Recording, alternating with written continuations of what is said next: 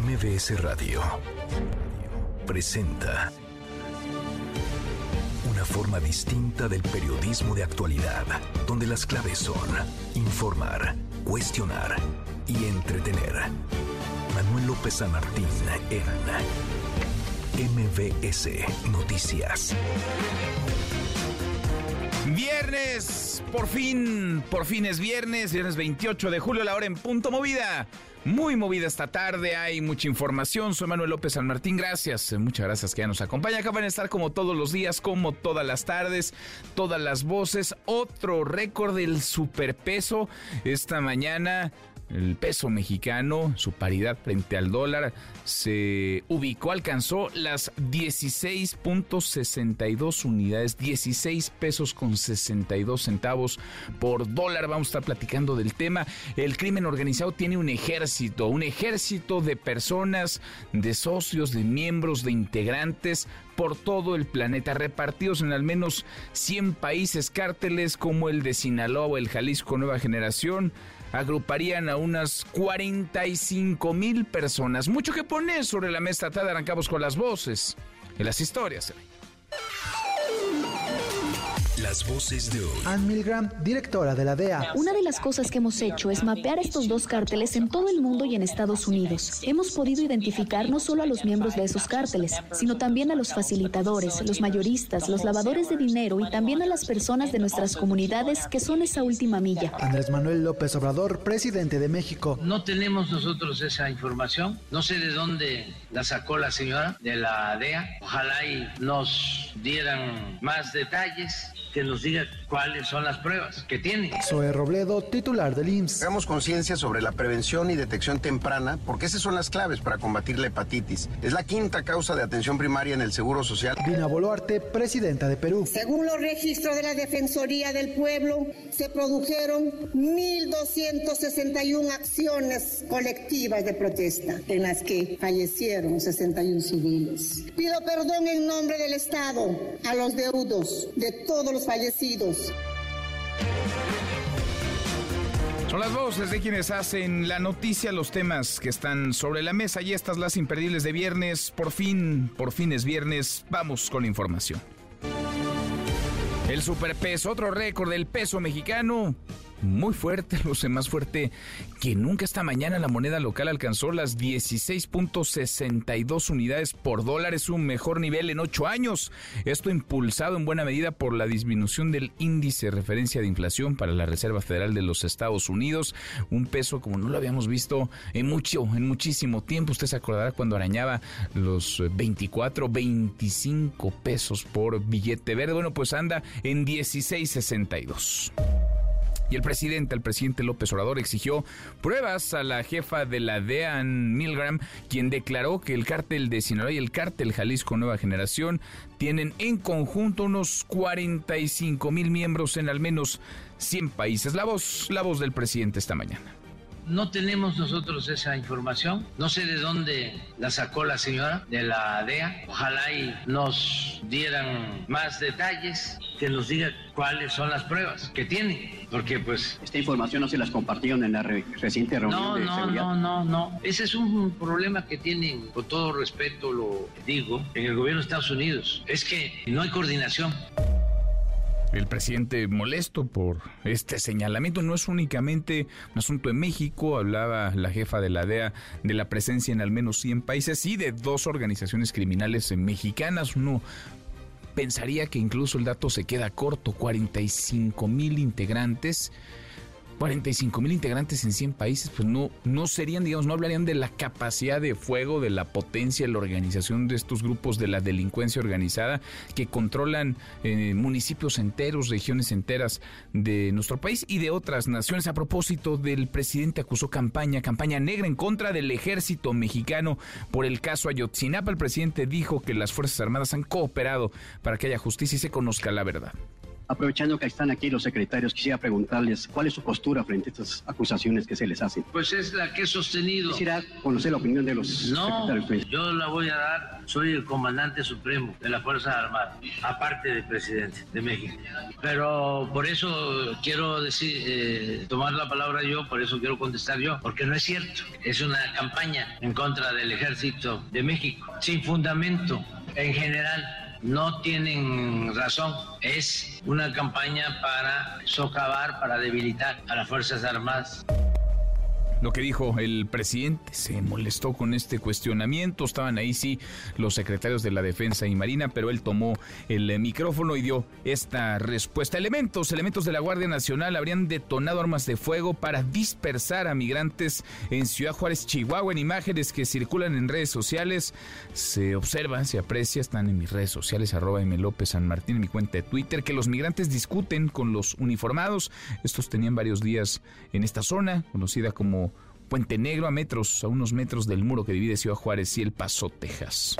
Más de la mañanera, el presidente dice que acatará bajo protesta una resolución, una orden, un ma- mandato, un ordenamiento del Instituto Nacional Electoral para dejar de hablar del proceso electoral 2024 y de los aspirantes a la candidatura presidencial, pero hoy volvió a hablar de Xochil Gálvez, volvió a hablar de la senadora del PAN que quiere estar en la boleta el próximo año, pese a las medidas cautelares solicitadas por el INE. No creo que por eso me vayan a, a castigar, a infraccionar, pero me está demandando que porque di a conocer lo de los contratos que obtuvo su empresa cuando estaba de jefa de la delegación Miguel Hidalgo en la Ciudad de México. Bueno, ¿por qué di a conocer estos contratos? Porque los hicieron llegar y ni modo que si uno sabe de que hay un posible delito, tiene uno que quedarse callado. ¿Quién va a investigar? Pues ahora que ella está presentando la denuncia, pues que las autoridades investiguen. Que investiguen las autoridades, dice el presidente, más de los tiempos electorales adelantados de la sucesión que está ya en ruta, en curso. Las corcholatas de la 4T, las corcholatas de Morena, en campaña, siguen en campaña los seis aspirantes a la candidatura presidencial en lo suyo. Adán Augusto López en Veracruz, Manuel Velasco en Quintana Roo, también Marcelo Ebrard, Gerardo Fernández Noroña sigue en Nueva York, en los Estados Unidos, Ricardo Monreal en la Ciudad de México presentó hoy su libro y Claudia Sheinbaum en Guanajuato. Y en otro, en otro tema suman tres, tres los detenidos involucrados en la emboscada que sufrieron los agentes investigadores, policías y civiles el pasado 11 de julio en Tlajomulco, Jalisco. Ayer la Fiscalía del Estado informó que aprendió a Alejandro N. cuando salía de los juzgados de control y oralidad de Puente Grande. Al parecer, el hoy detenido fue a firmar por un hecho diverso y saliendo agentes de investigación le cumplimentaron una orden de aprehensión relacionada con el estallido que dejó seis personas muertas y 15 lesionadas. ¿Y qué pasa? En Chiapas la nota se vuelve tan frecuente como común. Otro camión incendiado en la entidad, otro camión incendiado en Chiapas. La mañana de este viernes un grupo de personas encapuchadas incendió otro camión y un tráiler ahora en el municipio de Venustiano Carranza. Testigos señalan que estos actos delictivos fueron realizados por el Frente Nacional de Lucha por el socialismo. Esto para exigir, dicen, justicia por la muerte de uno de sus compañeros. La zona sigue cerrada y se atora otro elevador eh, del Instituto Mexicano del Seguro Social. Por eso le voy a contar hoy la historia de la simulación, de las complicidades, de la corrupción que hubo detrás de la muerte de una niña en un hospital en el estado de Quintana Roo, en el municipio Playa del Carmen, hace algunas semanas. Se lo voy a platicar en este caso, en este evento. Por fortuna no hay personas eh, fallecidas, ocho eh, personas se quedaron entre derechohabientes y personal médico atrapados. Nadie, nadie salió lesionado. Nadie fue eh, víctima de un agravio mayor, eh, pero vale la pena, vale la pena revisar, no solamente dar la nota, sino revisar el contexto y qué ocurrió en el, en el otro caso, qué sucedió con una niña de seis años, en donde estuvieron las, las fallas, los tramos de responsabilidad con nombre y apellido. Y en información internacional, Rusia acusó este viernes a Ucrania de cometer un atentado terrorista al disparar un misil S-200 contra la ciudad de Tangarón, esto en el sur del territorio ruso. Varios edificios resultaron dañados. También hubo víctimas entre la población civil. El presidente Vladimir Putin no se ha pronunciado, pero se espera que emita un mensaje en las próximas horas. Y es viernes, viernes de impresentables, eh, mi querido Eric, Eric Alcántara, ¿cómo estás? Hola Manuel, pues todo muy bien. Eh, fíjate que en los impresentables esta semana se acabaron las clases, para algunos afortunados desde la semana pasada sí, ya no había clases. Sí, sí, ya están de vacaciones. Se acabaron las clases y nosotros hicimos las calificaciones de los impresentables. Ándale. La verdad es que te adelanto que ninguno pasa ni de panzanzo. Muchos como reprobados. Decimos, todos reprobados, pero iremos eh, hablando de por qué salen reprobados Mm, nuestros vamos a- impresentables. Vamos a, verlos. Gracias, Eric. Gracias, Manuel. Eric Alcántara, Nico, querido Nicolás Romay, ¿qué traes hoy en Deportes? Buenas tardes. Querido Manuel, ¿cómo estás? Me da mucho gusto saludarte. Hablaremos de la Fórmula 1, fantástica clasificación para Sergio El Checo Pérez y también de la League's Cup, victoria de América y el partido de Chivas que se tuvo que posponer. Hablaremos de todo esto y mucho más. Hablamos de todo eso y más, mucho, muchísimo fútbol y todos los días con este nuevo torneo. Mm, Una liga que conjunta al fútbol mexicano y el de Estados Unidos. Abrazos, Nico, Nicolás Romay. Hasta aquí el resumen con lo más importante del día. Bueno, muchos temas sobre la mesa. Hemos platicado de violencia, de crímenes, de inseguridad, pero también están más allá de la percepción los datos duros. Y los datos duros que dio a conocer INEGI esta semana le dieron al presidente López Obrador motivo para festejar, para celebrar. El presidente presumió la baja, baja de homicidios que dio a conocer el INEGI una disminución del 10%, prácticamente es 9.7% en los asesinatos de 2021 a 2022. Esos son los datos que reportan no el gobierno, el presidente López Obrador, no su Secretaría de Seguridad, no el Secretariado Ejecutivo del Sistema de Seguridad Pública, no, el INEGI. La cosa es si usted se siente más seguro, más allá de las cifras, del dato frío, del dato duro, están más seguros, se sienten más seguros, ¿sí o no? Opine arroba MBS Noticias, nuestro WhatsApp 5524 99125, viene el teléfono en cabina 5166 1025 y está otra cara de la violencia, estas declaraciones de la jefa de la DEA en donde asegura que el cártel Jalisco Nueva Generación y el cártel de Sinaloa no solamente tendrían presencia en por lo menos 100 países del mundo, sino que estarían operando con un ejército de unas 45 mil personas. José Díaz eh, Briseño, colaborador de MBS Noticias en Washington. Eh, José, qué gusto escucharte. ¿Cómo estás? Buenas tardes. ¿Qué tal, Manuel? ¿Cómo estás? Buenas tardes. Así es, la situación del crimen organizado en México permanece en el centro de la atención del Capitolio. Como bien decías, ayer Anne Milgram, la jefa de la Agencia Antinarcóticos estadounidense, conocida como la DEA, dijo a congresistas que el cártel de Sinaloa y el cártel Jalisco Nueva Generación son su prioridad, pues son los principales abastecedores de fentanilo, la droga sintética que, como sabemos, provocó más de 75 mil muertes tan solo en 2022. Pero ayer, Manuel, la señora Milgram fue más allá y reveló datos que nos permiten, en principio, eh, conocer o tener una mirada sobre el tamaño de los grupos criminales mexicanos. Según la DEA, el cártel de Sinaloa, como bien eh, ya se ha dicho, tendría más de 26 mil miembros entre asociados, facilitadores e intermediarios, mientras que el cártel Jalisco Nueva Generación tendría más de 18 mil 800. Ambos cárteles tendrían alcance en más de 100 países, pero no se detallaron en ninguna lista. Escuchemos el testimonio de la jefa de la DEA ayer. Una de las cosas que hemos hecho es mapear estos dos cárteles en todo el mundo y en Estados Unidos. Hemos podido identificar no solo a los miembros de esos cárteles, sino también a los facilitadores, los mayoristas, los lavadores de dinero y también a las personas de nuestras comunidades que son esa última milla, las que están poniendo ese fentanilo en manos de un estadounidense. La jefa de la agencia de drogas estadounidense reconoció que el ritmo de los decomisos de fentanilo en Estados Unidos no parecen bajar. Según sus datos, la DEA decomisó casi 400 millones de dosis de fentanilo en 2022 y este año el total de dosis de fentanilo decomisadas ya superó los 200 millones.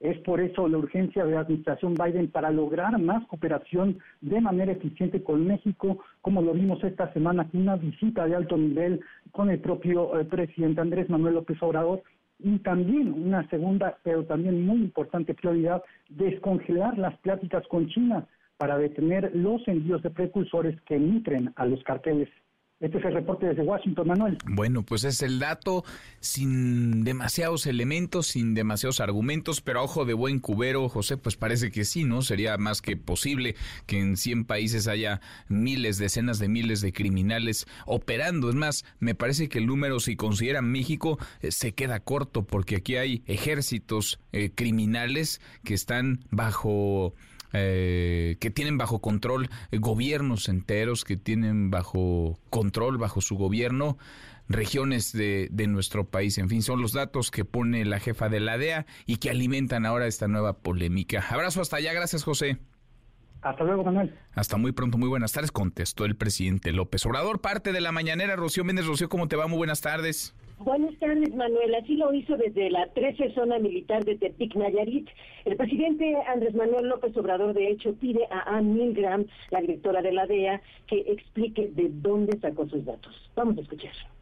¿Qué diagnóstico tienen del número de elementos que tienen los pues, cárteles? No tenemos nosotros esa información. No sé de dónde la sacó la señora de la DEA. Ojalá y nos dieran más detalles, porque creo que habló de que el cártel de Sinaloa y el de Jalisco, Nueva Generación, tienen en 100 países 40 mil elementos que nos diga cuáles son las pruebas que tienen. Esta información no se las compartieron en la reciente reunión no, de no, seguridad. No, no, no. Ese es un problema que tienen en el gobierno de Estados Unidos. No hay coordinación entre ellos. ¿No hay mala fe, presidente? No, hace falta poner orden. Si cada quien actúa por su cuenta, pues no hay avances. Acaban de estar la asesora en materia de seguridad de la Casa Blanca, la vicefiscal del gobierno de Estados Unidos, el subsecretario del Departamento de Estado para la Seguridad, y no hubo ninguna información al respecto.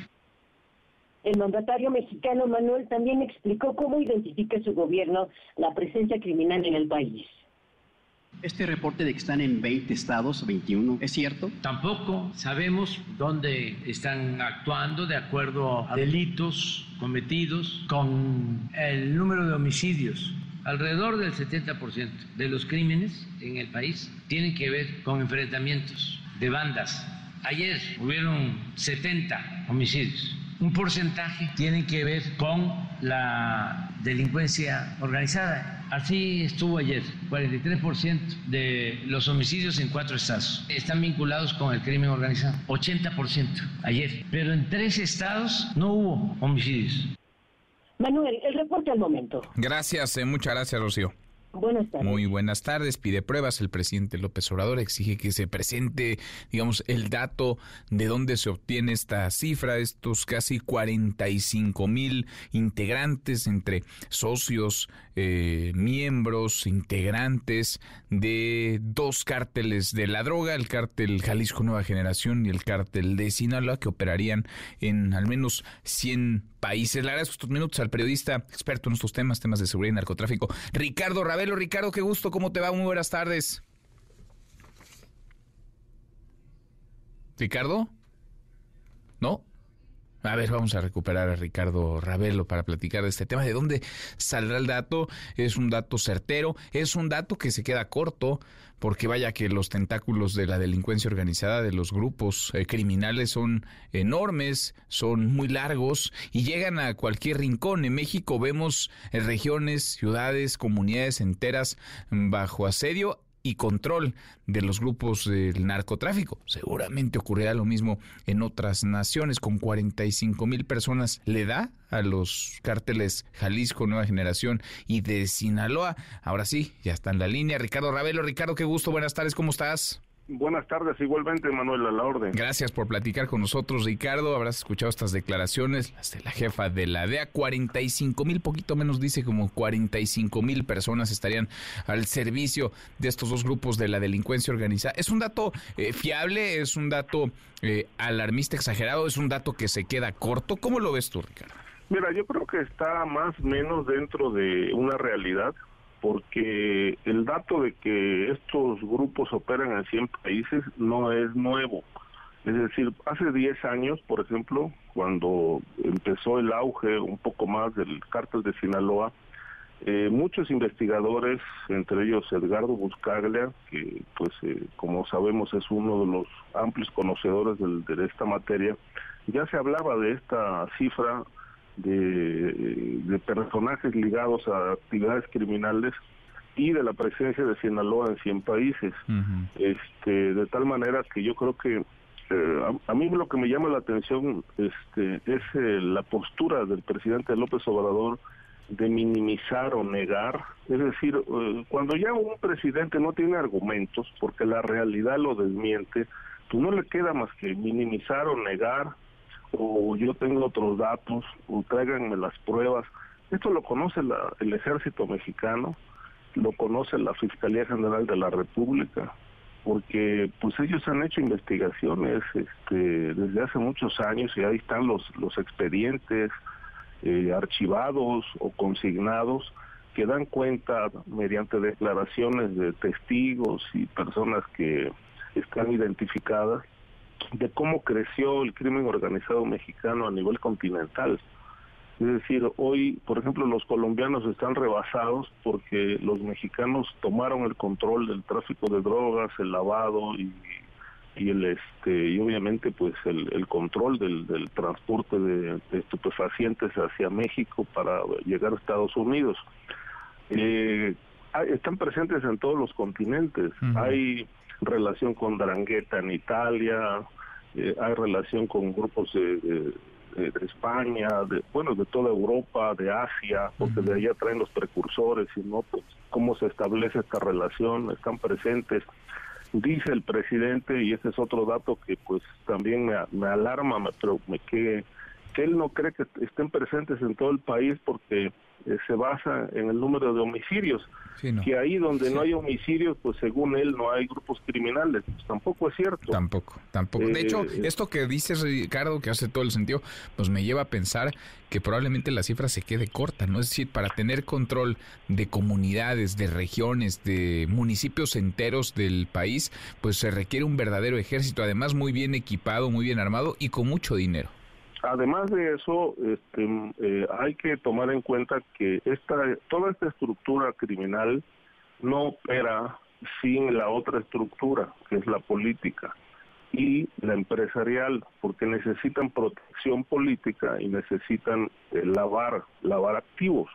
Y para eso hay una red empresarial y una red política. Eh, obviamente a la red política, pues este gobierno no, no le ha tocado un pelo, este, y ahí están, pues hemos hablado aquí muchas veces, gobernadores, exgobernadores, este, jueces, magistrados, esto, todo esto conforma una estructura de poder que directa o indirectamente está al servicio de esta actividad criminal en el país, que son los que ponen candidatos, financian candidatos, llevan al poder a candidatos y obviamente pues siguen operando para un negocio bollante que bueno, creo que me parece que hablar de 100 países pues, eh, me parece poco porque el movimiento de la mafia en el eh, eh, es, mundial, no es de 100 países, ¿no?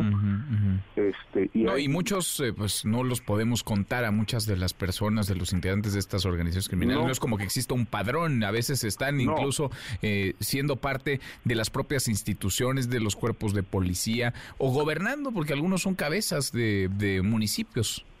Sí, y cada, en cada municipio hay una estructura financiera, hay una estructura de sicariato y hay una red política y una eh, red de protección que en su mayoría está conformada por policías eh, desde el primer peldaño del poder, que es el municipio libre, que son las policías municipales, que ya no dependen, este, digamos, a, a nivel de jefatura, ya no dependen de los alcaldes, sino a nivel de las secretarías de seguridad pública. Y un dato que llama la atención es cómo se está favoreciendo estas actividades criminales en los municipios. Es, es desarmando a las policías municipales. Les, no les reponen armas, no les dan recursos, no les dan gasolina, les limitan este, las municiones. Todo esto se opera desde las secretarías de gobierno a través de las secretarías de seguridad pública de los estados para mantener a las policías eh, eh, totalmente desarmadas, sin capacidad de reacción y así tener eh, el territorio libre para el crimen organizado. Vemos, por ejemplo, en las carreteras cómo en el día están los patrullajes de la Guardia Nacional o del Ejército.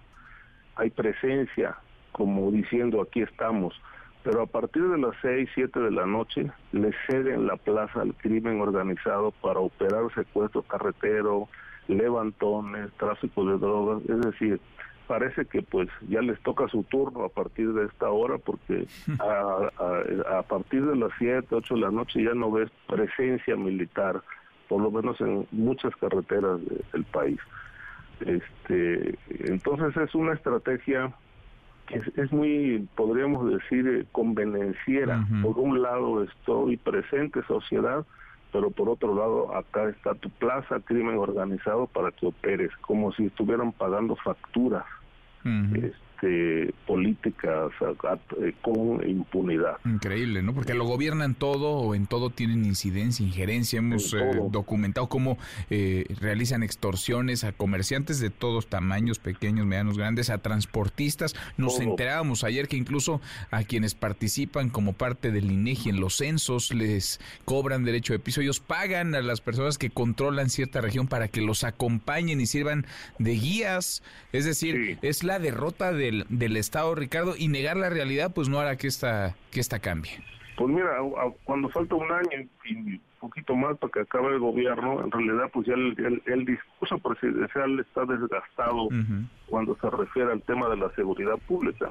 De tal manera que vemos desde hace muchos meses, ante el fracaso evidente frente a la seguridad, pues que el presidente solamente niega, eh, minimiza, descalifica, pero ya no hay argumentos, ya no hay explicaciones. Y las que alcanza a dar pues son insuficientes para poder este superar una realidad que todos los días es aplastante. Sin duda, sin duda. Pues sigamos eh, platicando, Ricardo. Como siempre te agradezco que nos ayudes a contextualizar y a analizar. Gracias, muchas gracias como siempre. Buenas tardes. Gracias, muy buenas tardes. Es Ricardo Ravelo. Volvemos contigo, José Díaz Briseño. El tema de los grupos criminales, de los cárteles de la droga mexicanos, pues sigue dando de qué hablar en los Estados Unidos. Apenas colgábamos contigo, José. Buenas tardes otra vez.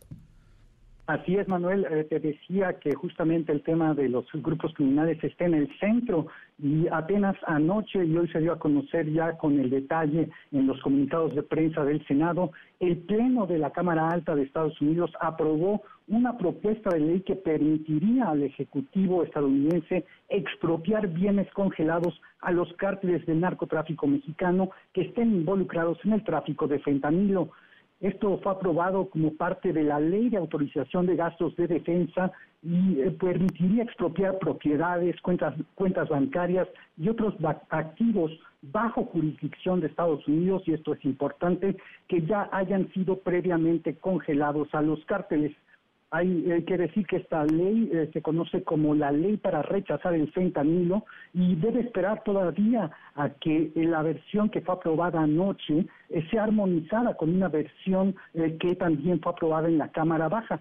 Pero hay que decir también, Manuel, ahí también hay apoyo y se, se considera que esto será aprobado eventualmente. Los cárteles mexicanos que están mencionados en esta propuesta de ley todavía son el cártel de Sinaloa, el cártel Jalisco Nueva Generación, el cártel del Golfo, el de Juárez, el de Tijuana, el de los Beltrán Leiva, la familia Michoacana y los Zetas. En específico, la propuesta establece que la expropiación de los bienes a los cárteles deberá ser usada únicamente para apoyar proyectos de apoyo a policías o de procuración de justicia en Estados Unidos. Manuel, aquí el tema de los grupos criminales mexicanos está el rojo vivo. Pues sí, y seguirá, parece, otro buen rato. Abrazo, gracias José. Hasta luego. Muy buenas tardes. Aprobado entonces por el Senado de Estados Unidos expropiar bienes a cárteles mexicanos. Casi llegamos a la media hora con 29. Pausa, volvemos, volvemos, hay más. Siga a Manuel López San Martín en redes sociales. Twitter, Facebook y TikTok. M. López San Martín. Continúa con la información con Manuel López San Martín en MBS Noticias. MBS Noticias con Manuel López San Martín. Continuamos. Seguimos, cruzamos la media ya la hora con 33. Eh, en teoría, el presidente López Obrador no puede, está impedido para hablar del proceso electoral 2024 y de los aspirantes y las aspirantes a la candidatura presidencial de la 4T y también del Frente. Sin embargo, hoy el presidente se detuvo de nuevo en la persona de Xochil Gálvez, más de la mañanera. Rocío Méndez, Rocío, ¿cómo te va? Buenas tardes otra vez. Buenas tardes, Manuel. Escuchamos los posicionamientos del presidente Andrés Manuel López Obrador sobre el tema emitidos esta mañana desde Tepic Nayarit me enteré que los abogados de Claudio X González asesoran a la señora Sochi. Lo digo porque no creo que por esto me vayan a castigar, a infraccionar. Me está demandando porque di a conocer lo de los contratos que obtuvo su empresa por 1.500 millones de pesos. El 70% lo recibió de empresas de Miguel Hidalgo, cuando estaba de jefa de la delegación di a conocer estos contratos porque me los hicieron llegar y ni modo que si uno sabe que hay un posible delito tiene uno que quedarse callado. Ahora que me demanda que la autoridad investigue, pero de una vez les mando a decir de que no es información oficial. Entregué la documentación a Claudio X y resulta que en vez de investigar, ahora son los defensores y me están acusando a mí. Sí, que se investigue. Manuel, el reporte del momento. Que se investigue, dice, no la menciona, pero pone sobre la mesa el tema, el mismo tema que ya hemos escuchado. Gracias, muchas gracias, Rocío. Buenas tardes. Muy buenas tardes. En MBS Noticias, la opinión de Ezra Shabot. Ezra, querido Ezra Shabot, pues ya ya le entramos, ¿no? Al, al tema. Es decir, ya todos están en 2024, pues sumémonos a la ola, aunque el calendario diga otra cosa. Ya árbitro electoral, INE, tribunal electoral, partidos y candidatos, porque hay aspirantes a una candidatura presidencial, candidatos o ellos quieren ser candidatos, 18, 6 en el frente, 6, perdón, en la 4T, 2 en el frente, jugando a que estamos en elecciones presidenciales. ¿Cómo te va, Esra? Hola, ¿qué tal, Manuel? Buenas tardes y buenas tardes al auditorio. Sí, nada más que aquí parecería que el que se va a elegir es el presidente de la República. Él es quien acusa a Xochitl, él es el que acusa a Claudio X González. Él es finalmente el que pues da a conocer información que sí es confidencial porque es información que tiene que ver fundamentalmente con temas fiscales que no tendría por qué revelarlos. Pero sabe muy bien que no le puede pasar nada y quizás ese el problema. Xochitl finalmente pues, lo demanda en función de pues estar eh, revelando lo que consideran datos privados. Él sabe muy bien cómo manejar esto en términos electorales. El problema es que se está metiendo en una confrontación directa con el propio INE, ya no digamos, no es, lo, no es lo más grave, sino con el propio tribunal que le dijo, ya le dictó medidas cautelares, y pues siguen lo mismo, Acción Nacional y el PRD demandaron a López Obrador también ante el INE, pues simplemente por desacato a las medidas cautelares, piden que suspenda la transmisión de la mañanera, o sea, quieren que el presidente deje de hacer campaña política. Y me parece que hasta que no empiece oficialmente el tema de las precampañas, por ahí de noviembre, pues no creo que se vaya a callar, Manuel.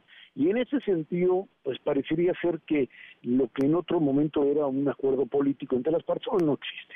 Hoy no existe, hoy hay una confrontación directa y no hay manera de eh, callar al presidente. ¿Cuál es el único riesgo que esto puede ocasionar? Me parece más allá de líneas directos, trancazos y, golpes, es que mm, a partir del, resultado de la elección electoral, de la elección, perdón, de la elección presidencial del próximo año, pues simple y sencillamente el tribunal pueda decir que anula la elección por el por las irregularidades que se están presentando.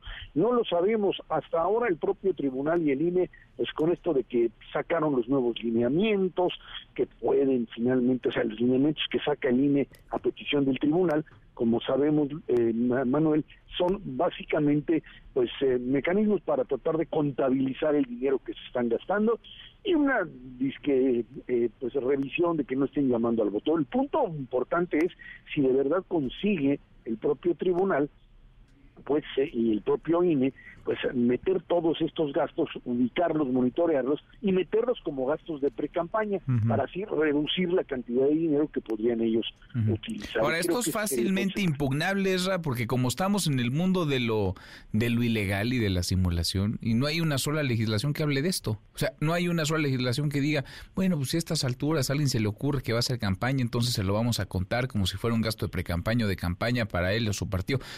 Nada, nada dice eso. O sea, se están sacando de la manga un margen, un lineamiento para tratar de contener una realidad que se desborda, la realidad de estos tramposos, los tramposos que están buscando una candidatura presidencial.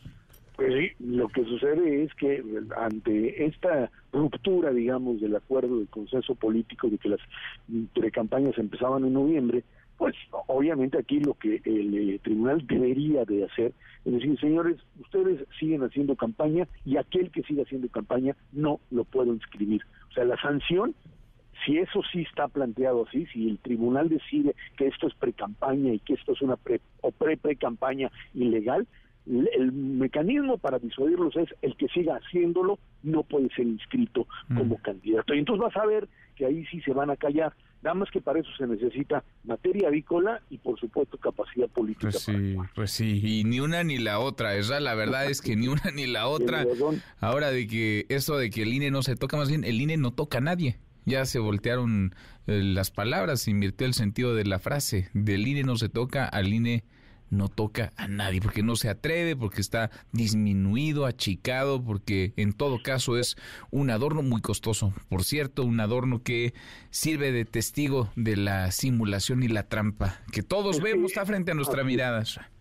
Sí, la verdad es que es el tema del liderazgo. ¿Te acuerdas que discutíamos hace tiempo que si Lorenzo Córdoba, que era muy protagonista, etcétera? Parece ser que pasamos del protagonismo de Córdoba a la ausencia de Tadei. O sea, de alguien que salía a pelear por el instituto y le decían, es que estás haciendo, estás en contra, estás tomando posiciones, a alguien que dijo, yo no le entro y hagan lo que quieran. Y creo que en ese sentido, por eso tiene los problemas internos de pues eh, votaciones que las pierde, cosa que difícilmente le pasaba a Córdoba no tiene un control político interno tampoco Guadalupe Tadei y por eso por eso estamos metidos en esta idea de que mejor que cada quien haga lo que se le pegue en la gana. Pues sí, cada quien que se rasque con sus propias uñas. En fin. Abrazo grande, gracias Ra. Gracias, buen fin de semana. Muy buen, muy buen fin de semana. 20 para la hora, pausa, volvemos, volvemos, hay más. Redes sociales para que siga en contacto: Twitter, Facebook y TikTok. M. López San Martín. Continúa con la información con Manuel López San Martín en MBS Noticias. Ya estamos de regreso. MBS Noticias con Manuel López San Martín. Continuamos. Los numeritos del día. Sí, Tlali Sáenz y Tlali, qué gusto, qué gusto saludarte. ¿Cómo estás? ¿Qué tal, Manuel? Buenas tardes a ti, buenas tardes también a nuestros amigos del auditorio. Te presento a continuación cómo están operando en este momento los principales indicadores en Estados Unidos y en México. El Dow Jones Industrial está registrando una ganancia de 0.41%, pierde el Nasdaq 0.22% y gana el S&P BMW de la Bolsa Mexicana de Valores 0.49% este viernes. Se cotiza en 54.023.90 unidades. En el mercado cambiario, el dólar en ventanilla bancaria se compra en 16 pesos con 19 centavos, se vende en 17 pesos con 7 el euro se compra en 18 pesos con 13 centavos, se vende en 18 pesos con 66 centavos. Finalmente te comento cómo se cotiza la criptomoneda más conocida, el Bitcoin. Al momento se compra en 490.200 pesos por cada criptomoneda. Manuel es mi reporte. Buenas gracias, tardes. Gracias, muchas gracias. Buen fin de semana. Buenas tardes, Itlali. ¿Y si hacer la despensa trae dinerito extra? ¡Oh, sí! Recibe hasta 6 mil pesos de cashback comprando y ahorrando con HSBC. Entre más ahorras, más ganas. ¿Y si sí? Consulta más información en www.hsbc.com.mx diagonal HSBC presenta Economía y finanzas. Eduardo Torreblanca. Lalo, qué gusto, qué gusto saludarte, ¿cómo estás? Igualmente, buenas tardes, Manuel. Buenas tardes al auditorio. Gusto en saludarte también. Gracias, Lalo. Muy buenas tardes. Pues ahí van recomponiendo los indicadores, mejorando los pronósticos y alejándose los fantasmas, particularmente el fantasma de la recesión, tanto en Estados Unidos como en México, Lalo. Sí, fíjate que yo creo que sería motivo de análisis eh, académico lo que está sucediendo con esa recesión que se había anunciado y que no llega eh, no saben exactamente si ya está disipada la posibilidad. Por lo pronto se aseguraba que iba a ser en el primer trimestre de este año, después dijeron que a mediados del año, ahora dicen los pesimistas que a finales del año y los optimistas que en el primer semestre del 2024. Lo cierto es que han hecho todo lo posible para que haya una recesión controlada en Estados Unidos y por supuesto en otras partes del mundo, empezando por México, y la recesión famosa no llega fíjate, desde el 17 de marzo del 2022 ha habido por parte de la Fed 11 alzas en las tasas de interés en Estados Unidos, llevándolas de 0% a 5.25%. Ha sido el proceso de alza de tasas de interés más agresivo en la historia monetaria y el crecimiento de Estados Unidos no se contrae, no da, no da acuse de recibido como debía haber sucedido o como se buscaba. El crecimiento en la segunda parte, el segundo tercio del 2023 a tasa trimestral anualizada alcanzó 2.4%, ayer se dio a conocer, el consumo responsable de dos tercios del comportamiento de la economía norteamericana mostró en junio un crecimiento de 0.55% que tampoco se esperaba. Es decir, estrategia monetaria para incrementar niveles de costo del dinero que debía haber contraído la actividad económica, contraído el consumo y contraído los precios, pues no se ha dado, no así como se esperaba. La inflación sí ha bajado, hay riesgos todavía de que repunte, pero el consumo sigue fuerte y el crecimiento también. Lo único que cayeron fueron los precios, a tal grado que ya se estima que la recesión famosa de llegar sería hasta final eh, del segundo trimestre del año próximo o quizá incluso en la segunda mitad del 2024. Y México es espectador de primera fila, Manuel, porque el al primero que le va a pegar esa recesión, sea controlada, sea leve o no, es a México. Y estamos pues preguntando qué diablos está pasando en la economía global. Pues sí, pues sí, Lalo. Oye, déjame aprovechar viaje y preguntarte sobre el eh, superpeso, el peso mexicano que cotizó esta mañana en su paridad con el dólar en 16.62, 16.62 unidades por billete verde, Lalo. Sí, ya es, la cotización más fuerte o más baja en más de ocho años. Sí. Y me parece que mal haríamos si pensáramos que eso es claro reflejo de que la economía está en su mejor momento. Yo creo que han, han confluido una serie de factores que propician que el peso esté fuerte, pero no podemos bajar la guardia porque ese peso fuerte genera problemas económicos como una menor cantidad de ingresos por la vía de la exportación, por ejemplo, y puede causar también eh, raspones importantes a nuestra economía. Claro, si interviniera el Banco de México para tratar de depreciar la moneda, sería muy mal visto. Eh, eh, el hecho de que trate de manipular la paridad, pero lo cierto es que una paridad tan fuerte tiene más eh, aspectos negativos que positivos. Sin duda, sin duda. Mm, mejor tener un peso fuerte, Mm, eh, evaluado, bien, bien evaluado, que se ha venido eh, reponiendo que uno débil y por las, por las nubes. ¿Lalo, tenemos postre? Claro que sí. Hace 165 años, en 1858, se usó por vez primera, un día como hoy, una huella digital como elemento de identificación de identidad. Ándale, qué buen dato, fíjate. Vale la pena eh, traerlo a cuento. Lalo, Gracias, abrazo, buen fin de semana. Igualmente, Manuel, mucho gusto como siempre en saludarte y poder desearle al público un buen fin de semana. Es Eduardo Torreblanca, 10 para la hora. HSBC presentó. Y es viernes, eh, viernes de impresentables con Erika Alcántara. Los impresentables. Gracias, Manuel. Vamos Se acabaron las clases y nosotros tenemos las calificaciones de los impresentables.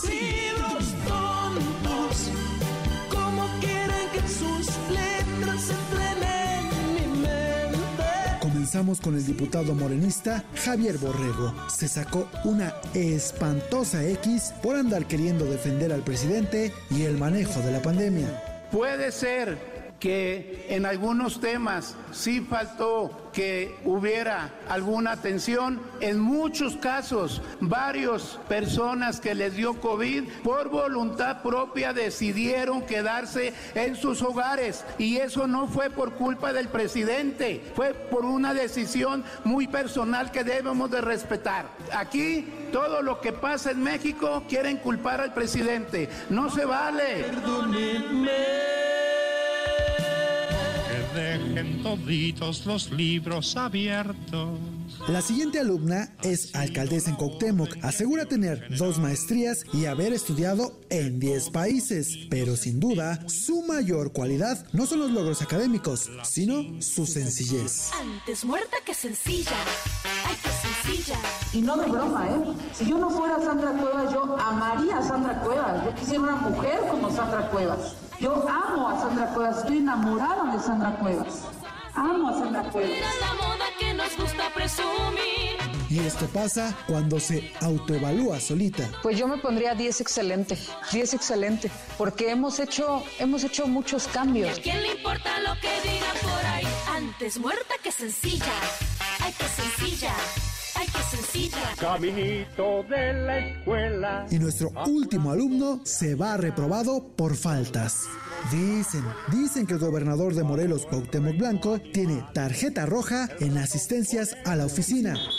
Habían alcaldes que nada más venían tres días y yo estoy aquí todos los días con responsabilidad. Obvio hay días que no, pues no hay nada que hacer en la oficina, ¿no? Pues no tienen nada que hacer. Bueno, pero ahorita está más pendiente de Morelos que del fútbol, ¿verdad?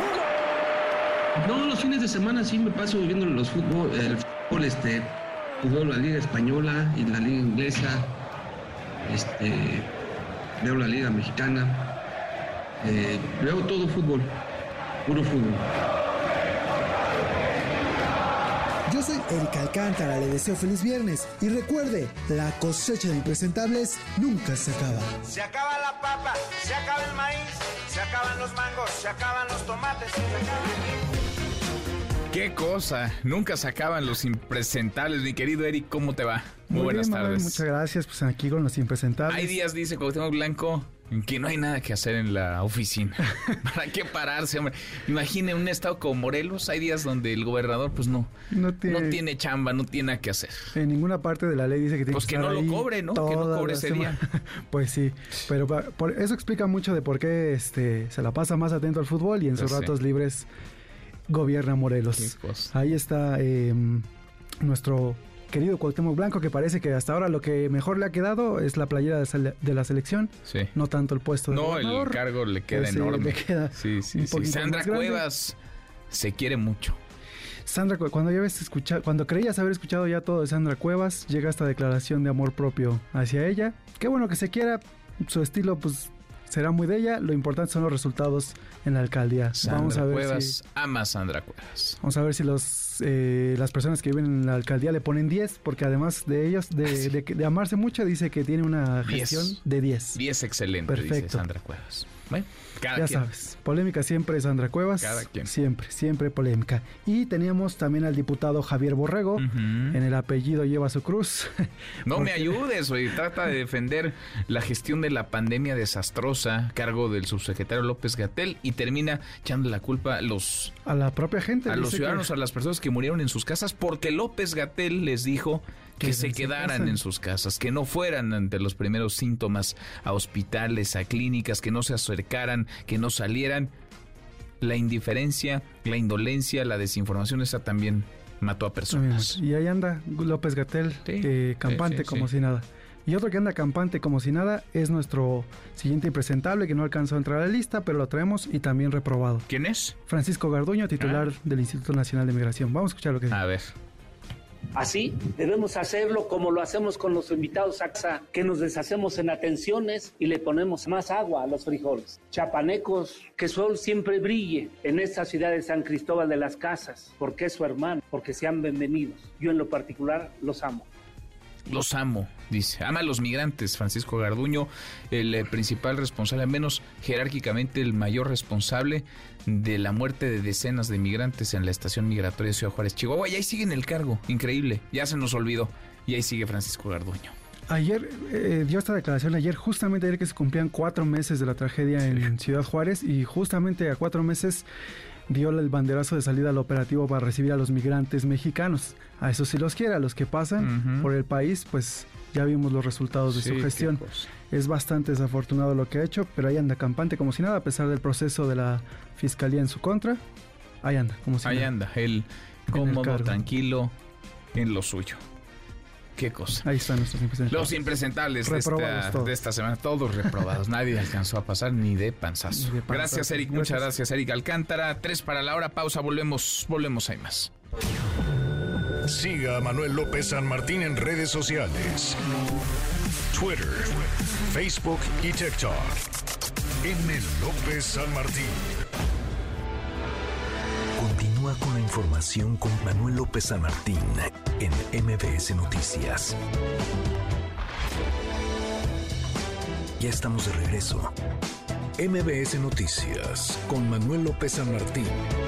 Continuamos. La hora con dos viernes, por fin, por fin es viernes, viernes 28 de julio. Revisamos, revisamos las redes, cómo se mueven las cosas en Twitter. Caemos en las redes. Bueno, esta semana ha habido un montón de información, eh, de señalamientos, también de acusaciones en torno al caso de los 43, la desaparición de 43 estudiantes normalistas de Ayotzinapa. El GIEI se bajó del barco, no participará más de las investigaciones, presentó ya su sexta investigación, el sexto corte de la indagatoria y última, porque ya no habrá más. El presidente López Obrador cobijó a las Fuerzas Armadas, dijo que ni la Marina ni el Ejército han ocultado información, como afirma el GIEI, que se ha transparentado todo, que se ha entregado todo lo que se pide, documentos, eh, fichas, eh, los nombres, horas de la tragedia ocurrida la madrugada del eh, la noche del 26, madrugada del 27 de septiembre de 2014. Hoy el presidente reveló que el primer ministro de Israel, Benjamín Netanyahu, a través de una carta, le expresó su interés en ayudar con la extradición de Tomás Cerón de Lucio. ¿Quién es Tomás Cerón de Lucio? Pues sería el arquitecto de la llamada verdad histórica esta que vendió el entonces Procurador General de la República Jesús Murillo Caram en el caso de la desaparición de los 43 normalistas de Yotzinapa. Palabras del presidente. Acabo de recibir una carta del primer ministro de Israel acerca de su interés por ayudarnos, porque allá está en Israel uno de los que participó en la fabricación del delito de la desaparición, eh, la llamada verdad histórica de que los jóvenes fueron quemados y este señor Cerón se fue allá a Israel y participó en torturas y demás. Estamos solicitando que lo extraditen. Bueno, están pidiendo la extradición, no hay tratado de extradición con Israel, tiene que haber todo un procedimiento distinto y tiene que haber por principio de cuentas voluntad de las autoridades de aquella nación. Por lo pronto quedan muchas preguntas en el aire, hay una verdad, una verdad que se ha vendido, hay una investigación que sigue su curso, hay un rompimiento entre las Fuerzas Armadas y la Subsecretaría de Derechos Humanos que encabeza Alejandro Encinas, que ha estado, digamos, a cargo del contacto de la relación con los familiares. Y están los familiares, ayer platicamos con Vidulfo Rosales, abogado de ellos y de ellas, eh, pidiendo una, un, una reunión, un encuentro con el presidente López Obrador. No se han visto desde el año desde el año pasado en fin el caso sigue enredado pasan los meses transcurren los años y no no se resuelve y si no hay verdad difícilmente llegará la justicia. Muchos detenidos, muchos también liberados por esta tragedia, una de las páginas más oscuras en la historia reciente de nuestro país. Y a través de distintos videos se ha denunciado, están en mi cuenta de Twitter, arroba. López San Martín, que elementos de la Guardia Nacional detonan armas para dispersar a migrantes en Ciudad Juárez. Josué Cernas, allá vamos contigo. Josué, buenas tardes, gusto en saludarte. ¿Qué tal, Martín? Muy buenas tardes a ti a todo el auditorio. Como lo mencionas, con una serie de disparos de elementos de la Guardia Nacional amedrentaron a un grupo de migrantes que intentaban cruzar el río Bravo por la zona conocida como el Puente Negro de Ciudad Juárez hacia El Paso, Texas. El incidente ocurrió la madrugada del miércoles cuando los migrantes intentaron aprovechar el cruce del tren de carga de México hacia los Estados Unidos por este puente conocido popularmente como el Puente Negro. Sin embargo, los elementos federales hicieron replegarse a este grupo de aproximadamente medio centenar de extranjeros con al menos entre 8 10 disparos, algunos al aire, otros al suelo, sin lograr lesionar a nadie afortunadamente. El momento, como lo mencionas, eh, fue documentado por los propios migrantes a través de videos, de videos eh, que fueron difundidos a través de redes sociales. Escuchemos un poco de lo que vivieron y el momento en que se realizan las detonaciones.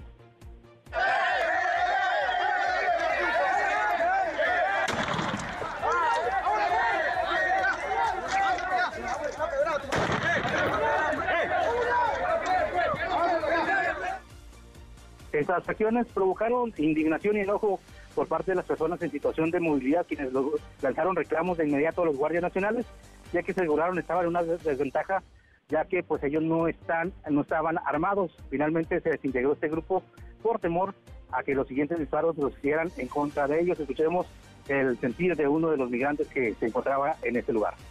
Estábamos acá descansando todos cuando llega la policía y llegan los de la seguridad del tren y empezaron a patearnos y a corrernos y ahí uno de los funcionarios soltó unos tiros y levantó la esquirla y mira cómo me dejaron las piedras. ¿Qué piensas de todo eso? Que son unos desgraciados, algunos. ni siquiera los mandos o titulares de la Guardia Nacional aquí en Ciudad Juárez han dado un, posicionamiento en relación a este incidente. Te comento que el día de ayer eh, acudieron ahí los elementos o elementos de la Guardia Nacional a realizar un tipo de peritaje, a revisar lo que ocurrió en el lugar y si hubo algún tipo de evidencia, se fue levantado únicamente por ellos. autoridades locales no tampoco realizaron ninguna investigación al respecto. Mm. Manuel. Bueno, pues que qué situación y se normalizan cada vez más en nuestro país estas agresiones, este maltrato a los a los migrantes que van buscándose una vida. Gracias, eh, muchas gracias, Josué.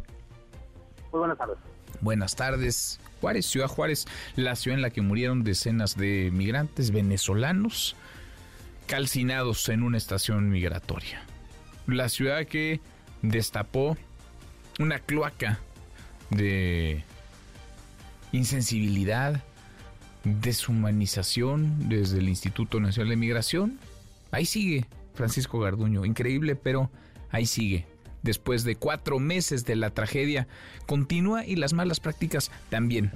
También siguen. Y vaya caso el que ocurrió en Baja California Sur. El médico anestesiólogo Gustavo Darwin Aguirre Castro denunció públicamente que la Fiscalía General de la República lo acusa de utilizar fentanilo de manera ilegal. Julio César Paniagua, Julio César, buenas tardes, ¿cómo estás? ¿Qué tal, Manuel? Muy buenas tardes. Te saludo con gusto a ti a la audiencia MBS. Pues sí, como bien lo mencionas, fíjate que este caso ocurrió en los eh, días pasados y pues a causa de esta, de esta situación, el día de hoy más de 200 médicos marcharon acá en Baja California Sur en apoyo al médico anestesiólogo Gustavo Darwin Aguirre Castro, a quien la Fiscalía General de la República, como ya mencionas, acusó de adquirir y utilizar fentanilo, esto de manera ilegal y que de acuerdo a la, a la demanda del especialista médico, autoridades de esa dependencia con apoyo de personal de Marina le incautaron su casa despojándolo junto a su familia de su propiedad, esto frente a su esposa y a, sus hijas. Eh, eso es lo que está eh, argumentando el, profesional de la salud, al ser señalado de el uso ilegal de fentanilo. Por estos hechos, este viernes 28 de julio, aquí en Cabo San Lucas, se realizó una protesta de médicos y personal de salud que en días pasados se convocó con el hashtag Todos Somos Aguirre, en el que se convocó también a otras ciudades como Tijuana y Hermosillo. Los más de 200 médicos que realizaron esta marcha desde eh, la zona del INSA y en Cabo San Lucas hasta la zona turística de este puerto y a la que se sumaron diversos colegios y grupos de médicos de aquí del estado de Baja California Sur, los cuales pidieron apoyo y exigen se aclare el asunto y que dejen de hostigar al personal médico de la entidad. De acuerdo con el anestesiólogo Gustavo Aguirre, este cuenta con los permisos autorizados por la COEPRIS para la adquisición del fármaco y que se realiza de manera cotidiana desde hace algunos años, por lo que denunció a la Fiscalía por el trato que le están dando de delincuente cuando se trata de un médico certificado. Las investigaciones continúan al respecto, Manuel, y también hemos tratado de localizar a las autoridades de salud del Estado, sin embargo, hasta el momento no hay un pronunciamiento de parte de la dirección de la Secretaría de Salud aquí en Baja California Sur. Nada entonces, no han dicho nada. Todavía nada. Estamos esperando el posicionamiento oficial de la Secretaría de Salud. Pues esperemos otro poco a ver si aparecen. Gracias, muchas gracias Julio César.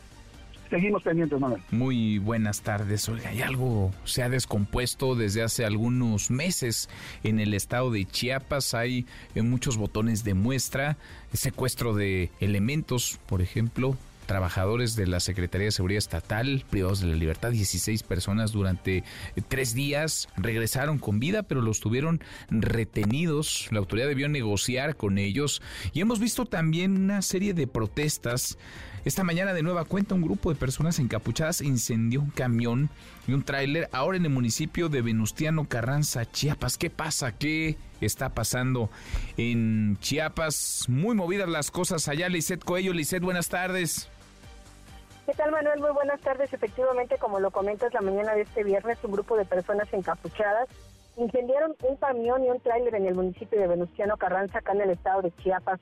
Testigos señalan que estos actos delictivos fueron realizados por integrantes del Frente Nacional de Lucha por el Socialismo, quienes eh, pues mantienen acciones eh, desde el día de ayer en algunos estados de la República, no solamente en el estado de Chiapas. El incendio de las unidades fue en la entrada del municipio conocido como El Caballito, lo que representa un peligro para la zona de acuerdo a eh, la población. Los vehículos afectados eh, permanecen todavía en la zona y pertenecen a empresas transnacionales. Testigos mencionan que los perpetradores, que bien iban armados, sometieron a los conductores de los vehículos antes de incendiarlos sin motivo aparente. La zona está cerrada y se pide precaución a la población por la presencia de este grupo de personas en que se habría retirado hacia la ciudad de Venustiano después de cometer este acto. Hasta el momento, pues no ha habido presencia o información por parte de las autoridades ni municipales y estatales. Y finalmente te comento, Manuel, que apenas el día de ayer, como tú bien lo mencionas, pues habían otros incidentes, hubo una emboscada hacia autoridades del Consejo Municipal de Panteló, en donde resultó un eh, herido y eh, pues también hubo otras acciones del mismo Frente Nacional de la Lucha por el Socialismo en Ocosingo, en donde también incendiaron un camión. Ese es el reporte que tenemos en este momento. Bueno, pues eh, son muchos, son muchos eventos, son muchos ya los, los hechos y pocas las respuestas que alcancen a dar alguna explicación de lo que ocurre por parte de las autoridades. Gracias, Lisette. Muy buenas tardes. Buenas, muy buenas tardes. Hoy se ha viralizado también esta nota, un problema con uno de los elevadores en un hospital del IMSS, el hospital regional número 46 en Guadalajara, Jalisco. Se quedaron atrapadas unas personas, no hay personas muertas, no hay personas heridas, afortunadamente, pero esto nos lleva a lo que sucedió, usted se acordará, la historia es trágica, una verdadera tragedia el pasado 10 de julio. El 10 de julio, el mal funcionamiento de un elevador en el Hospital General de Zona número 18, esto en Playa del Carmen, Quintana Roo, del IMSS, causó la muerte de una niña, de una pequeñita, una menor de 6 años, que quedó prensada por las puertas del equipo. Aitana se llamaba. Aitana y su familia, que merecen verdad y merecen justicia. ¿Por qué? Porque su muerte pudo evitarse. A ella la mató la corrupción. El IMSS ha señalado que el incidente fue a consecuencia de una falta de mantenimiento y de cuidado por parte de la empresa Citravem SADCB, empresa que obtuvo su contrato en febrero pasado. Ese contrato fue para dar mantenimiento y reparación a 18 elevadores del Instituto del IMSS, pues en Quintana Roo, por un monto de 1.7 millones de pesos, de los que 600 mil, 600 mil pesos estaban destinados a cuatro ascensores para dar mantenimiento y reparación a cuatro ascensores del Hospital General de Zona número 18. Hubo negligencia y eso está documentado ya. El mismo día de la tragedia, funcionarios del hospital mandaron un reporte a Citravem para la reparación del elevador. Está documentado que el proveedor fue al lugar y se fue de ahí, se retiró sin decir que faltaba algo por revisar. El proveedor acudió al lugar, se retiró tras avisar y, entre comillas, reparar el equipo sin notificar alguna otra falla. La pregunta clave es, ¿de dónde salió Citravem? ¿Quién está detrás de esa empresa? Citravem empezó, lo hemos eh, documentado, a prestar servicios, lo publicamos hoy en la columna del Heraldo de México, al IMSS, en enero de 2019. La empresa obtuvo su primer contrato al ganar el procedimiento de adjudicación en una investigación, una invitación a tres personas. ¿Para qué?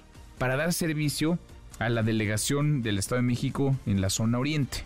El proceso de contratación inició pues el 28 de diciembre de 2018 y ojo, el delegado que otorgó este primer contrato fue Fernando Luis Olimón Meras, que es cercano, vaya cercanísimo al eh, equipo, al grupo político, al círculo de Enrique Peña Nieto, y él dejó su cargo el 31 de enero de 2019, es decir, una semana después del inicio de la vigencia del contrato, que fue el 24 de enero. Contratación 28 de diciembre del 18, comenzó el contrato el 24 de enero y él se fue el 31 de enero de 2019. Raro por decirlo menos, una semana después del inicio de la vigencia del contrato, él dejó, dejó la posición. Este exfuncionario fue nombrado desde 2013 15 de julio de 2013 por el entonces director del IMSS, José Antonio González Anaya, quien también dirigió Pemex y cerró el sexenio de Enrique Peña Nieto como secretario de Hacienda. Curioso, su hermano, Carlos, Carlos Olimón Meraz, yerno del profesor Jan González, está ligado a OHL, empresa favorecida con contratos millonarios en los gobiernos de Enrique Peña Nieto, tanto en el Estado de México como en la presidencia. Volvamos con Citravem. Citravem fue creada el 31 de mayo de 2018 y apenas a ocho meses de su constitución ganó un contrato por un monto de más de 3.2 millones de pesos para dar mantenimiento a los elevadores de la Delegación Oriente del IMSS en el Estado de México. Más raro todavía, más extraño. La empresa compitió en 2019 con otros dos proveedores, Eder Gutiérrez Esquivel y comercializadora Bacros SADCB. Ese proceso también es turbio, habría sido simulado. El primer licitante, Gutiérrez Esquivel, está ligado a la empresa, así traben. Y en Bacros, pues tiene una participación uno de los socios fundadores de Citraven, Leonardo Daniel Cruz Barragán, el otro socio es Juan Antonio Soto del Hoyo. Hubo pues un pacto, un arreglo, un acuerdo orquestado por el entonces delegado, quien dejó el cargo una semana después del inicio de la vigencia de este contrato. A la fecha no se ha podido dar ni con la empresa ni con su domicilio fiscal. ¿Por qué? Porque el domicilio fiscal pues no corresponde al de una empresa, no corresponde al de la existencia de Citravem. Así que esta muerte trágica, la de Aitana, una pequeñita de seis años, apesta corrupción. Y la empresa, esta empresa Citravem, entró por la puerta grande al IMSS a través de un funcionario que estaba a unos días de irse. Un funcionario nombrado, designado desde 2013 por el entonces director general José Antonio González Anaya, tiempos de Enrique Peña Nieto. La muerte de Aitana pudo evitarse, ella y su familia merecen justicia. Las autoridades tienen todos los elementos para sancionar a la empresa, tienen todos los elementos para sancionar a sus accionistas y quien les dio un contrato millonario, quien les abrió la puerta del IMSS. Si es que la corrupción, la corrupción mata. Deportes con Nicolás Romay en MBS Noticias. Querido Nico, qué gusto, qué gusto saludarte, ¿cómo estás? Muy bien, Manuel, feliz de saludarte, a ti y a toda la gente que está con nosotros, como cada tarde. Buenas noticias para Sergio El Checo Pérez. Manuel, saldrá en el segundo sitio Ah, en el. Gran Premio de Bélgica. Hoy fue la calificación, es un fin de semana diferente porque el día de mañana hay carrera sprint, entonces la calificación es en viernes. Hubo una lluvia tremenda en la práctica libre número uno, incluso Max Verstappen no tuvo ni tiempo en las libres número uno. Ya para la calificación, el checo fue muy rápido. La verdad es que la estrategia de Red Bull fue la correcta en cuestión de neumáticos y el checo se calificó tercero, pero Verstappen, que fue el más rápido, va a tener una penalización de cinco posiciones por cambiar el motor. Así que el líder es Leclerc, después Sergio el Checo Pérez, que sale desde la primera fila. Buena noticia porque Buena. había estado acostumbrado el Checo a remontar y remontar y remontar. Ahora tendrá la oportunidad de rebasar a, a Leclerc desde el principio. Sí, caray, había tenido eh, muy malas prácticas, muy malas eh, clasificaciones. Qué bueno, ojalá que sea un gran premio exitoso para Sergio El Checo Pérez, el de este fin de semana. Sí, ojalá que, ojalá que así sea. Mañana pendientes de la carrera sprint y evidentemente el domingo de, de la carrera. Después van a ser tres semanas en donde no tendremos Fórmula 1, ¿eh? El descanso veraniego, después regresa ya para la recta final y para el Gran Premio de México, por supuesto. Bueno, ya viene el Gran Premio de México. Ya en octubre. ¿Ya tienes sí, tus ya. boletos? Cada vez falta menos. No, todavía no, Manuel, Esos, eh, no, esos ya volaron. ¿no? Ya, ya volaron, ya no hay o sí hay. No, ya no hay, no, no, no, ya no hay. O sea, esos se acaban desde... Termina el Gran Premio y se acaban los del siguiente año. Desde que se anuncia la venta de boletos, se termina. Es increíble y más con el Checo Pérez peleando por cosas importantes, porque a pesar de la mala racha, el Checo sigue siendo segundo en el Mundial de, de Pilotos. O sea, es el segundo mejor piloto. Hijo. Pues sí, suerte al, al checo, ojalá lo merece que salga de la mala racha y ojalá sí refuerte el, el campeonato. Oye, la League's Cup, Nico, yo que estoy perdido, veo fútbol todos los días y un montón de juegos, a ver en qué vamos. Ya debutó América, Chivas. y Toluca. ¿Apenas va debutando la América? Sí, apenas ayer. ¿Cómo? Pues si 4 el por 0 torneo empezó, Luis ¿hace cuánto empezó este torneo? ¿Como un mes? No, la semana pasada. Ah, bueno, la semana bueno, pasada. es que se me ha hecho la semana pasada, pero sí se tardó, sí se tardó en, en debutar América. 4 por 0 le gana a San Luis City. Toluca 4 por 3 a Nashville. Y el de Chivas, Manuel, arrancó el día de ayer, pero se tuvo que posponer por tormenta eléctrica. Se Mm, pospuso al minuto 60 cuando Chivas iba perdiendo 2 por 0. Bueno, pues acaba perdiendo 3 por 1 con Cincinnati. Ya se reanudó el día de hoy. 3 por 1, Cincinnati le termina ganando al Guadalajara. Así que fíjate, este partido dice muchas cosas, ¿eh? sin decir mucho en el resultado, dice mucho. Sí. Es líder Cincinnati de la liga de la MLS y Chivas es líder de la Liga MX. Bueno, pues 3 por 1, el líder de la MLS le gana al líder de la Liga MX. Mm, bueno. Mañana juega mi Necaxa, me están diciendo. Mañana juega tu Necaxa. Mañana sábado pierde el 9 de- Necaxa, Nico, como de es julio. costumbre. Mira, los partidos que tenemos el día de mañana. Necaxa contra Charlotte. ¿Quién va a ganar? ¿Quién- quién- cuéntame Pues que Charlotte. Necaxa, es buen equipo, es malo, muy malo, Pues, regular. si lo comparas con el Necaxa, Manuel, Es bueno, pues es- va a estar competido. es una ¿no? potencia. Muy bien. Sí. Y aparte es en Charlotte el partido. Ay, caray. Bueno, Sí. y el Necaxa tiene, estábamos contando, lleva nueve juegos sin ganar.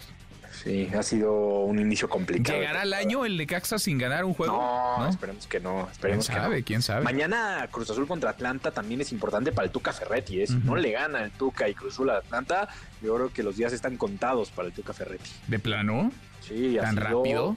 No, bueno, es que ha sido un arranque terrible. Uy. Bueno, paciencia con el Tuca. Sí, pues sí, pero muchos problemas con fichajes, muchas cosas que no se han dado bien. Entonces, eh, habrá fútbol eh, mañana, pasado mañana, todos los días, de aquí hasta que termine la League's Cup. Como nos gusta, Manuel. Como nos gusta. Bueno, pues habrá mucho que platicar, entonces los escuchamos en un ratito más, Nico. A las 3, Claro Sports por MBS Radio, en esta misma estación. Abrazo grande. Abrazo, Manuel, saludos. Nicolás Romay con los deportes. Pausantes, una vuelta por el mundo de la mano de mi tocayo Manuel Marín y volvemos, volvemos, hay más. Internacional. Donald Trump, expresidente de los Estados Unidos y posible candidato presidencial del Partido Republicano, afirmó que no detendrá su campaña electoral en caso de ser declarado culpable y ser sentenciado en alguno de los cuatro casos judiciales en su contra, y por los que hasta el momento se le acusa de 71 cargos criminales. A menos que se le declare culpable de sedición, Trump podría ganar la presidencia en 2024 e indultarse a sí mismo para liberarse de todos los cargos que pesan en su contra.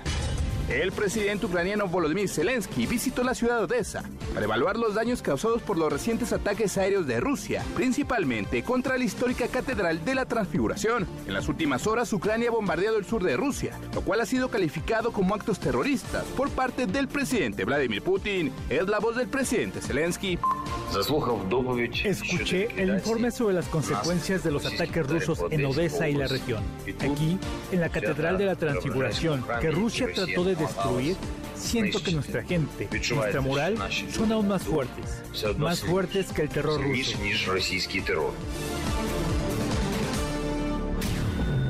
Siga a Manuel López San Martín en redes sociales.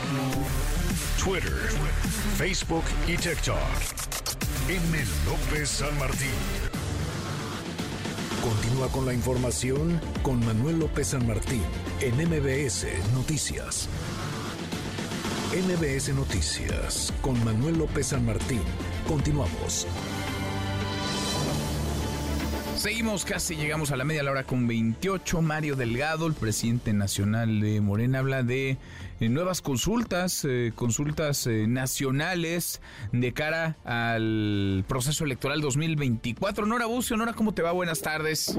Así es, Manuel, te saludo con muchísimo gusto y de la misma forma al auditorio. El dirigente de Morena en el país, Mario Delgado Carrillo, anunció la realización de la segunda de cuatro consultas nacionales a realizarse el domingo 30 de julio sobre los temas que conformarán el proyecto de Nación 2024-2030 apuntó mediante un comunicado que el partido decidió consultar al pueblo para que sean los mexicanos quienes decidan qué se debe hacer para fortalecer la transformación.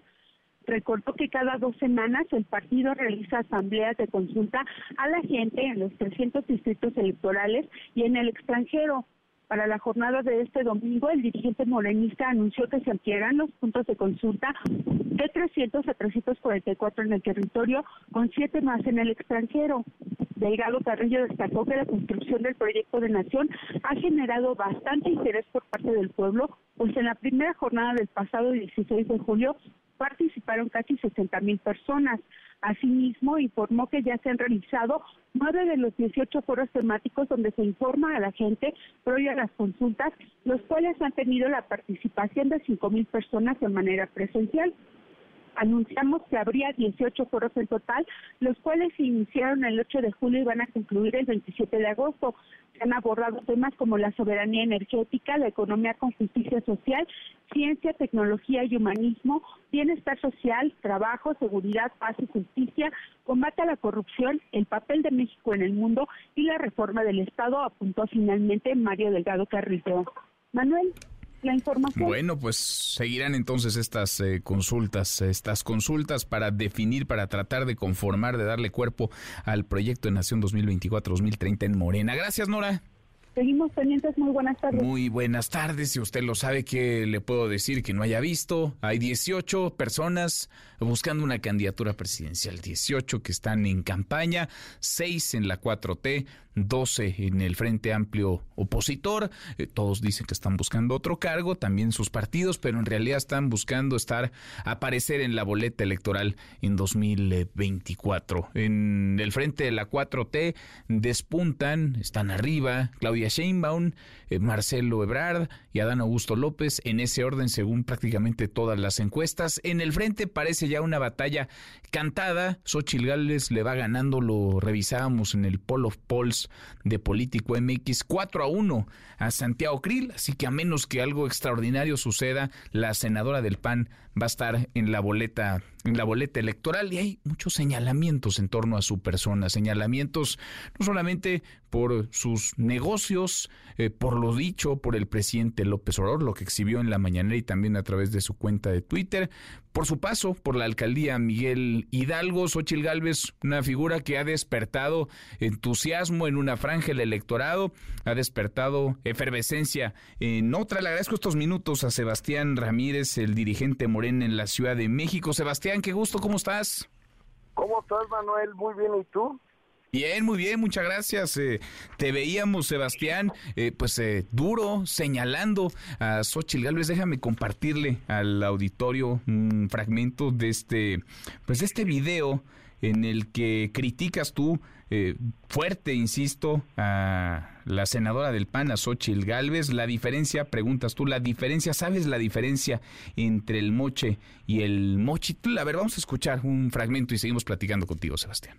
En menos de un minuto te voy a explicar qué es el mochitl. Durante su gestión como delegada de Miguel Hidalgo, Xochitl Gálvez autorizó la construcción de al menos dos desarrollos de edificios de oficinas, los cuales contrataron para instalar toda la infraestructura tecnológica por la módica cantidad de 70 millones de pesos a las empresas dirigidas por su esposo e hija, de las que por cierto Xochitl también es socia. ¿Cuál es la novedad si ya estábamos acostumbrados a la corrupción del PAN? Que este modus operandi o esquema de corrupción a través de moches no es tan burdo como el del cártel inmobiliario de Santiago Tabuada, que exigía a los desarrolladores departamentos a cambio de la autorización de los edificios. Bajo el sofisticado esquema Mochitl, los permisos se dieron a cambio de contratar a las empresas familiares de la entonces delegada. Entonces, no es lo mismo el moche que el mochitl. Dice Sebastián, es un esquema de corrupción, de tráfico de influencias. ¿De dónde? A ver, ¿de dónde salen estos datos y estos señalamientos, Sebastián?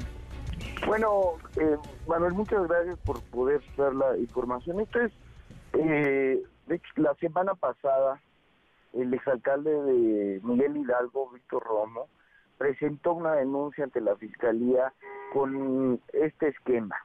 Y de hecho, en esta semana, eh, sin embargo, el medio electrónico digital eh, mostró un tercer caso que es con un centro comercial que se construyó en la delegación eh, Miguel Hidalgo. Todo esto, pues, a raíz, ¿no? Es información que se ha ido reconstruyendo, a raíz de todos los contratos que, que se han dado a conocer vinculados a Xochitl. Eh, esto que le llamamos el mochitl, pues es un esquema eh, para que la gente lo entienda. Dieron permisos para que se desarrollaran inmuebles, en al menos dos casos está comprobado, eh, y luego estas empresas casualmente contrataron los servicios de las empresas de Xochitl Gálvez. Entonces, pues es muy importante que la senadora del PAN explique eh, si hubo algún tipo de tráfico de influencias en, esto, en estos casos del llamado Mochiti. Mm, ahora, ¿por esto habrá denuncias o hay denuncias ya, Sebastián, Ya además del señalamiento? ante la fiscalía. Ya hay la una semana denuncia. pasada la interpuso Víctor Romo. Sí. Nosotros lo que hicimos con este video, pues creemos que se debe de amplificar y se debe de difundir para, para que se sepa quién verdaderamente es Xochitl Gálvez. Ahora, Víctor Romo y ella pues traen un pleito desde hace años, eh, que yo me acuerdo por lo menos desde 2015, será cuando él iba a dejar la delegación, era en aquel momento no alcaldía, la delegación eh, Miguel Hidalgo y Xochitl Gálvez hacía campaña para para gobernar en esa demarcación. Eh, de- desde entonces, digamos, tienen, tienen historial, pero lo que me dices es, Víctor Romo, presenta elementos, tendría elementos, ustedes evidentemente están pidiendo que haya explicaciones por parte de la, de la senadora para eh, deslindar responsabilidades, pero sí hay entonces una denuncia, ya una denuncia presentada en contra de ella.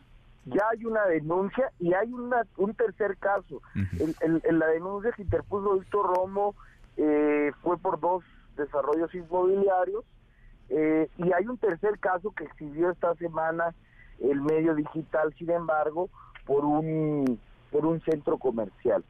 Eh, seguramente irán apareciendo más en los próximos meses. Bueno, ¿eso quiere decir que tienen más información, Sebastián? pues se irá, yo creo que todavía de los de los contratos de Xochitl todavía va a ir saliendo mucho más tema. Bueno, tú, tú ves a, a Xochitl Gálvez en la en la en la boleta, o sea, ganadora del, del proceso en el frente, porque parece que va 4 a 1 arriba y que todo está puesto para que ella sea la candidata del, del frente. Por, por eso también estas críticas, estos, estos señalamientos. Pues eh, ganadora no, Manuel, porque la van a, ya la impuso eh, Santiago, eh, Claudio X, se cepillaron a Santiago Krill, cepillaron a, a Beatriz Paredes, y lo que sí nos parece es que hay una estrategia mediática para limpiar la imagen eh, del bloque conservador y nos han vendido pues que Xochitl Galvez es este una eh, una persona diferente a lo que ha sido eh, la mafia del poder y lo que nosotros planteamos es que representa exactamente los mismos intereses que el bloque conservador de toda la vida. Bueno, pues vamos, vamos a ver, por lo pronto, impuesta o, o ganando las encuestas, parece que ella, pues ella va a ser, ¿no? La carta del, de la alianza PAN-PRI-PRD en 2024. Eso parece. Yo creo que ya, ya eso ya lo decidí. Eso ya, ya está cantado. Pues sigamos, sigamos platicando. Quedan ahí estos señalamientos, acusaciones y además esta, esta denuncia que ya interpuso Víctor Romo, ex jefe delegacional de Miguel Hidalgo en contra de Xochil Galvez. Sebastián, gracias como siempre. Muchas gracias. Muchas gracias, Manuel bien. Igualmente. Igual para ti, muy buenas tardes. Es Sebastián Ramírez, el presidente Morena en la Ciudad de México. A propósito de la grilla y de 2024, las dirigencias de Morena, PT y Partido Verde han impugnado el acuerdo del INE con el que se declara procedente la conformación del Frente Amplio por México, este frente que aglutina PAN, PRI, PRD. René Cruz, René, buenas tardes, ¿cómo estás? Hola Manuel, muy buenas tardes. Así es, las dirigencias de Morena, del PT y del Verde Ecologista impugnaron este acuerdo del Consejo General del INE con el que se declaró procedente la conformación del Frente Amplio por México, integrado por el PI, PAN y PRD. En su escrito, Rafael Diego, representante de Morena ante el INE, argumentó Manuel que el acuerdo viola el principio de legalidad por falta de exhaustividad toda vez que la autoridad pues eh, no verificó que el 29 de septiembre de 2017 el Consejo General aprobó el registro del Frente Ciudadano por México conformado por el PAN, PRD y Movimiento Ciudadano, el cual tiene una vigencia hasta el 31 de diciembre del 2024. El también diputado federal refirió que si un convenio se encuentra vigente no puede coexistir con otro de diferente naturaleza, por lo que la autoridad tendría que analizar los alcances, compromisos y fines del Frente Ciudadano por México, ya que pueden resultar contrarios a los fines que suscriben el PAN y el PRD. A decir de Rafael Hiergo, los consejeros no analizaron que mediante la conformación del Frente, el PRI, PAN y PRD pretende realizar una consulta para la selección del responsable para la construcción del Frente Amplio, lo cual configura una simulación y un fraude a la ley porque si ya está constituido el frente, no tiene sentido la consulta para elegir a este representante. Por su parte, Silvano Garay, representante del PT, destacó que el acuerdo del INE causa un perjuicio grave al principio de legalidad derivado de la permisidad que otorgó el Consejo General para utilizar los tiempos de radio y televisión para darse a conocer ante la ciudadanía. Mencionó que en la resolución no se hizo ni una mención respecto a la aceptación de su cargo de los funcionarios públicos que pretenden participar, lo que da una ventaja indebida. Y en tanto, Fernando Garibay Palomino, quien es representante del Partido Verde, aseveró Manuel que la figura propuesta por el PRI, PAN y PRD pretende cometer un fraude a la ley realizando actos que supuestamente están amparados bajo la regulación de la ley, sin embargo, tienen disfrazado un fin distinto que es realmente la posición electoral de una candidatura anticipada. Manuel, el reporte que tengo. Bueno, gracias, muchas gracias, René. Muy buenas tardes. Muy buenas tardes, pues así los jaloneos y los eh, tiros de un lado a otro, así llueve lodo del frente al la 4T de la 4T al frente a propósito de las eh, campañas adelantadas, las eh, corcholatas. Gerardo Fernández Noroña sigue Nueva York, desde allá lanzó un manifiesto, una declaración que los eh, mexicanos que radican en Estados Unidos no van a llegar a ningún lado, no se van a respetar sus derechos si no luchan por ellos, si no alzan la voz. Fue, por cierto, a visitar, entre comillas, a Genaro García Luna a la prisión a la que se encuentra en Brooklyn, en, en Nueva York, en los Estados Unidos. Es que la única manera de cambiar las cosas es luchando y que si uno no lucha está absolutamente perdido. ¿Cuántas décadas llevan aquí esperando que se resuelvan solas las cosas? Y las cosas no se resuelven solas nunca. Si uno no pone las cosas en tensión, ¿a quién chingado le gusta eso? Pues a nadie. Vivir dificultades, vivir riesgos, vivir incomprensión, vivir hostilidad.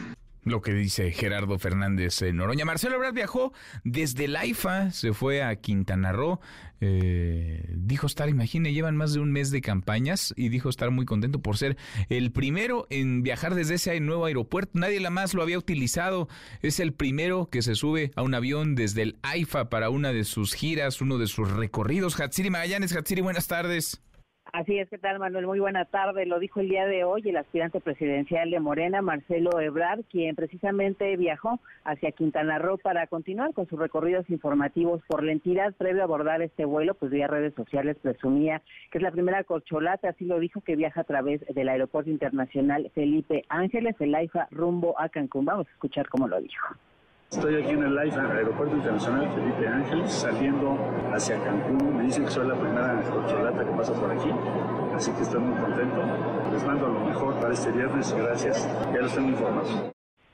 Y bueno, ya llegó, ya llegó a Cancún, fue recibido por algunos militantes y simpatizantes de Morena. Ebrard Casabón va a encabezar el día de hoy alrededor de las 4 de la tarde una asamblea informativa allá en Cancún y más tarde alrededor de las seis y media acude a una sesión solemne con motivo del 30 aniversario de la fracción del municipio de Solidaridad, esto ya en Playa del Carmen.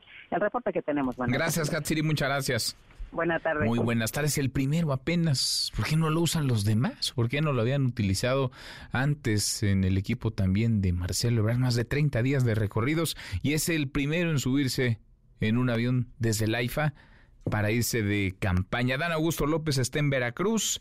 Eh, Claudia Sheinbaum dijo en Guanajuato que se trata de un estado próspero. Sin embargo, aseguró estaba son un modelo con bajos salarios para los eh, trabajadores. Ricardo Monreal presentó su libro, Una oportunidad real, en el eh, Centro Cultural Indianilla, esto en la Ciudad de México. Oscar Palacios, Oscar, buenas tardes, ¿cómo te va? ¿Qué tal, Manuel? Buenas tardes. Así es justo el senador con licencia Ricardo Monreal, bueno, pues reconoció que la contienda electoral no va a ser un día de campo, pero bueno, continúa apelando por la unidad y subrayó que si en Morena no les gana la ambición personal y no se dividen, van a ser imbatibles. Escuchemos. No, no va a ser un día de campo, va a ser una contienda competida y yo creo que si no fallamos, si no nos dividimos, si la ambición personal no nos gana, va a salir Morena bien, va a ser imbatible Morena. Si este proceso, que para mí es más importante incluso que el constitucional, resulta positivo, no tendremos problema en la elección presidencial, es lo que creo.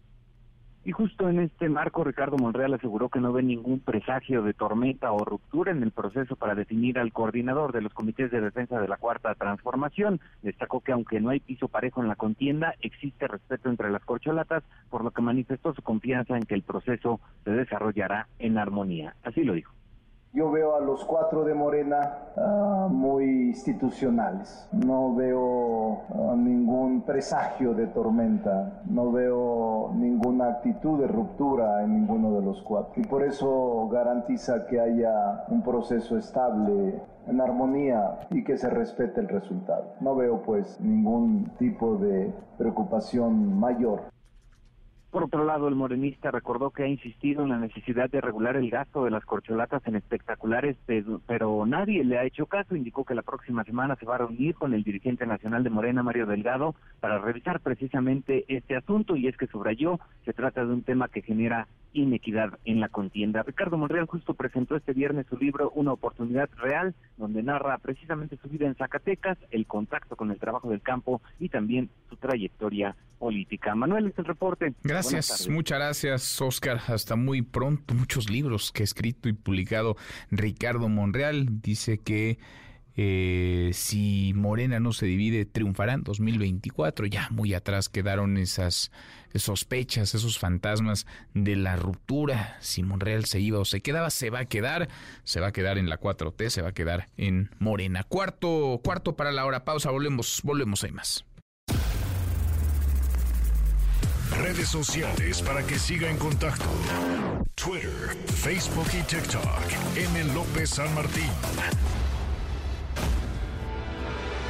Continúa con la información con Manuel López San Martín en MBS Noticias. Ya estamos de regreso.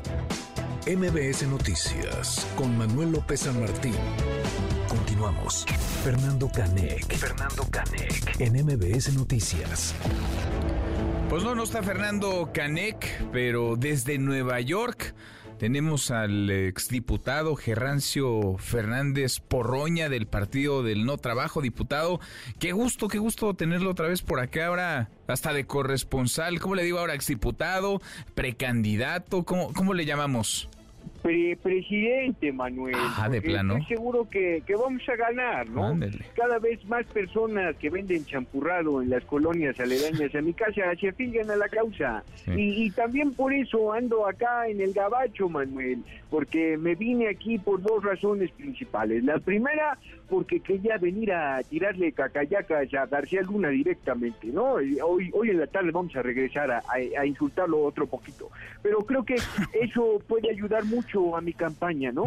Eh, el, el, ir a hacer esto. Y a diferencia de Claudita, a Claudita, pues ya ves que la andan vistiendo de buitín, la ponen a remedar al compañero presidente y la andan haciendo tener que retuitear artículos en inglés que nadie en su equipo lee y que francamente cuando uno los lee la dejan bien mal parada. O, o por ejemplo a Marcelito, que va entre propuestas serias, porque ya ves que anda haciendo ahí cosas interesantes de seguridad, y luego lo ponen a hacer desfiguros para TikTok y esas cosas, pero bueno, algunas encuestas ya nos posicionan a nosotros arriba de Adán Augusto y eso pues a mí me da mucho gusto. Eso sí, no puedo competir con Manuelito Velasco, ¿eh? porque ese se puso como muñeco de Barbie, todo musculoso y rozagante.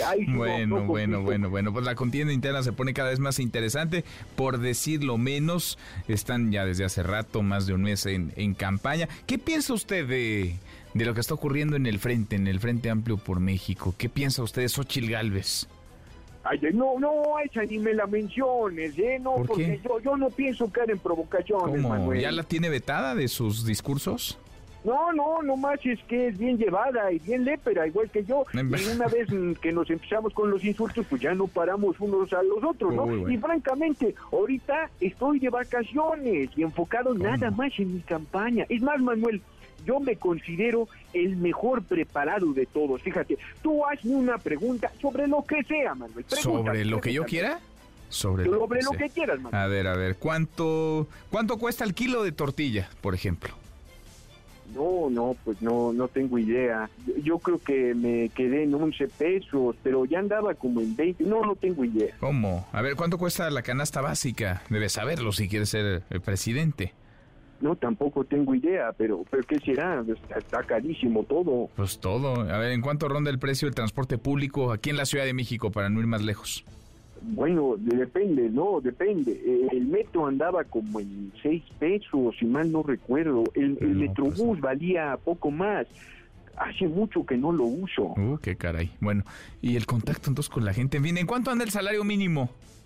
El salario mínimo también le perdí el, rastro, pero creo que andaba como en 170 pesos el salario en, la frontera. Eh, ¿Por qué me hiciste preguntas, Manuel? Pues no me dijo, me dijo usted que le preguntara, que le preguntara lo que yo quisiera, precandidato. No, Manuel, pero este, está muy hostil la entrevista. O sea, yo, yo vengo aquí a que le tiremos juntos al neoliberalismo, no andar exponiéndome.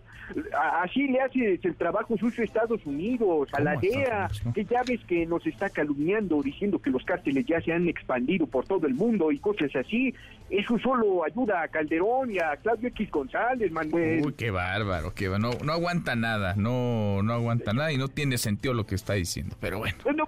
No, no tiene sentido, Manuel, pero eso es pues lo que nuestra base quiere oír y con eso se conforma. No estamos en un momento racional de evaluación objetiva, ¿sí? ¿A poco tú crees que el votante mexicano respaldó 80 años de PRI y 12 de PAN por datos duros? Pues no, Manuel, todo es mercadotecnia y afectos que hay hacia los partidos y sus candidatos. Ahorita es nuestro momento y tú quieres hablar de cosas reales, de cosas serias. ¿Sabes qué? Ya me hiciste enojar. Me, voy aquí al juzgado a desquitarme con García Luna aventándole insultos. Y en una de esas hasta le echo una llamada a Xochitl porque tengo ganas de agarrarme a gritos. No, ¿cómo? no, no, no, es viernes, tranquilo, respire. Gracias, eh, muchas gracias, eh, diputado. No, sácate que, a ver, ¿cuántas preguntas tan difíciles, hombre? Yo no las puedo contestar. es Fernando, es Fernando Canex. Cinco para la hora, ya ver, nos vamos, revisamos lo último en la información. En tiempo real. El Universal. Caen tres por el asesinato de Saima Soraya Zamora, ex candidata a la alcaldía de Poza Rica, Veracruz. El Heraldo de México. Turista mexicana habría sido víctima de violación en París. Hay dos detenidos según la prensa francesa. Milenio. Repatrian restos de familia regia que falleció en accidente de helicóptero cerca del Everest. MBS Noticias. Banco Mundial le proporciona a Ucrania 1.500 millones de dólares mientras Volodymyr Zelensky destaca la fortaleza de su nación. El país. Movimiento Ciudadano abre la puerta al destape de Luis Donaldo Colosio como candidato presidencial. Sigue la tensión entre Rusia y Ucrania. Moscú dice que derribó dos misiles ucranianos sobre ciudades rusas. Con esto cerramos, con esto llegamos al final. Gracias, muchas gracias por habernos acompañado a lo largo de estas dos horas. Soy Manuel López San Martín, se quedan con Nicolás Romay. Todo su equipazo, nos vemos como todas las noches a las 10 por ADN 40 y acá nos encontramos el lunes, es viernes, es fin de semana, pásela, pásela muy bien. MBS Radio presentó Manuel López San Martín en MBS Noticias.